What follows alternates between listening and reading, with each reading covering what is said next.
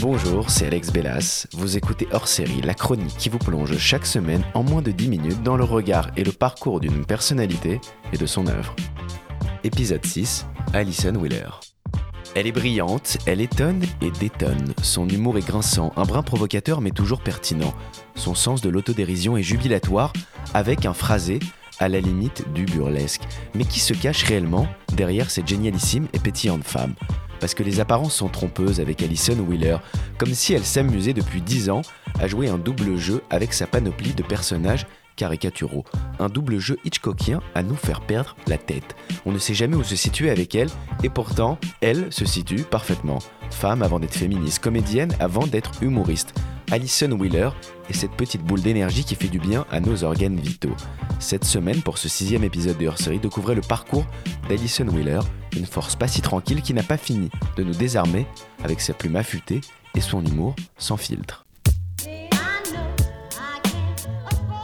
Mais où puisses-tu ton inspiration? D'où tiens-tu cette plume d'une finesse rare? Pour cela, Alison Wheeler, il faut remonter à tes études littéraires à l'université de la Sorbonne à Paris.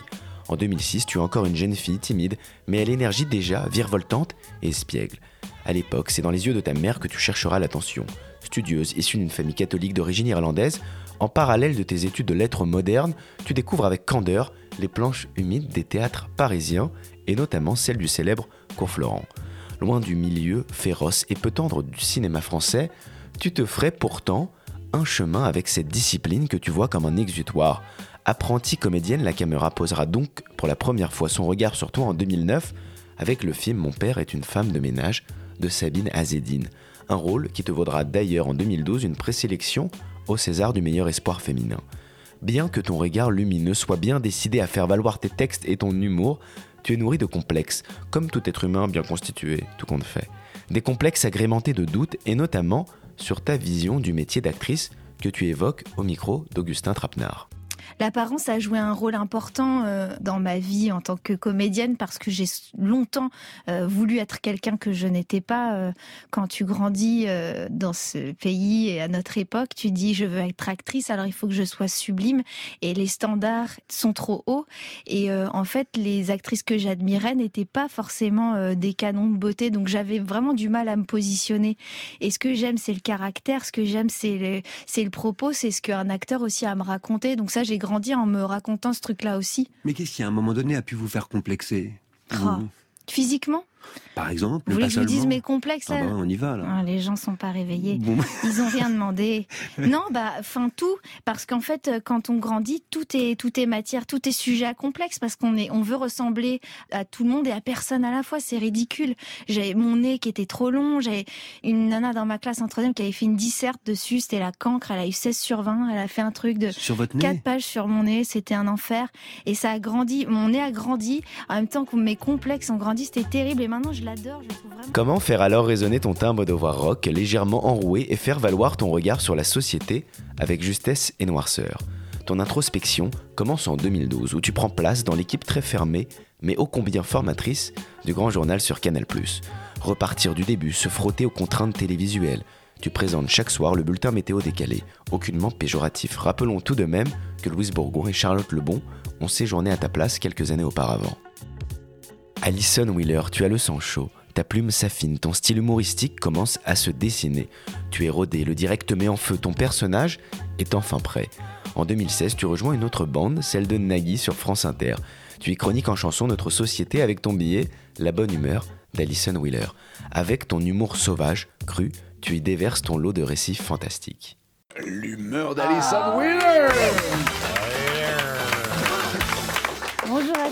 à tous, bonjour Nagui, Qu'est-ce que tu es belle, Ça va Merci, écoute, je m'entretiens. C'est moi que vous êtes en train de Écoutez, même si l'actualité nous en fait voir de toutes les couleurs, aujourd'hui j'ai décidé de m'habiller en rose, hein, en soutien à Octobre Rose. Alors Octobre Rose, qu'est-ce que c'est? Non, c'est pas le nom d'une boîte guerre réservée aux fans de Francis Cabrel. C'est un mois consacré à la mobilisation contre le cancer du sein, première cause de mortalité chez les femmes. 12 000 décès chaque année. Cela dit, Octobre Rose, on peut parler au marketing, s'il vous plaît. Vous allez faire une couleur pour chaque maladie. C'est quoi le mois prochain? On s'attaque au cancer du côlon avec Novembre Marron? Non, vraiment, c'est important d'aller se faire dépister et de sensibiliser les femmes à cela. J'y tiens. Et euh, je sais qu'on a quelques-uns des plus grands spécialistes du nichon autour de la table. Il faut savoir que Daniel Morin propose souvent des palpations en antenne toute l'année, donc profitez-en. Toujours là pour rendre service, Daniel. Toujours. Octobre Rose, l'occasion de rendre hommage à deux personnes que j'aime euh, plus que tout. Et je leur dis jamais, mes seins. Tribute. quand, quand j'étais toute petite, je voulais des seins magiques pour voir la vie en rose. Puis ils ont un peu poussé, pas en même temps, c'est vrai, ça me fait quelques névroses. Je complexais sur ma poitrine devant des magazines qui m'en montraient des fausses. Durant deux ans, tu affronteras quotidiennement le manque d'inspiration, la rigueur et le jeu de dupes que tu manipules avec perfection. Derrière chacune de tes chroniques se cache un personnage représentatif de notre société. Tantôt l'homme, un temps soit-il misogyne, tantôt la femme éperdument béate, nous racontant ses dernières histoires de cœur. La porte de la lumière va s'ouvrir à nouveau sur toi, Alison, comme si elle t'appelait constamment. En 2009, tu retrouves de nouveau le petit écran, Yann Barthès, et rejoins son équipe dans l'émission Quotidien. Et de nouveau, tu y chroniques ton regard sociétal et y défends avec ta plume les injonctions féminines. Les mots sont de nouveau hautement bien choisis, pesés, écrits. Cela m'aurait étonné du contraire pour cet enfant de lettres. Les complexes du passé sont derrière toi, la lumière t'appartient et notre rire avec. Les bien-pensants sont quant à eux refoulés à la porte du mythique studio de la rue des Cévennes, tu jubiles. Parce que tout compte fait, Alison Wheeler, je n'arriverai pas à décrypter ton double jeu. Et parce que tout compte fait, je prends un plaisir immense à me faire bousculer chaque soir avec une plume fracassante. J'ai donc choisi de croire avec sincérité à une femme sans filtre, dégommant le masculin-féminin avec perfection. J'ai donc décidé de croire à une extrême sensibilité cachée derrière ton sourire malicieux. J'ai donc décidé de croire à une plume parfaitement taillée pour tous les arts, radio, cinéma, théâtre et littérature. J'ai donc décidé de croire que tu pouvais être à 32 ans une femme forte, manipulant l'absurde, l'autodérision.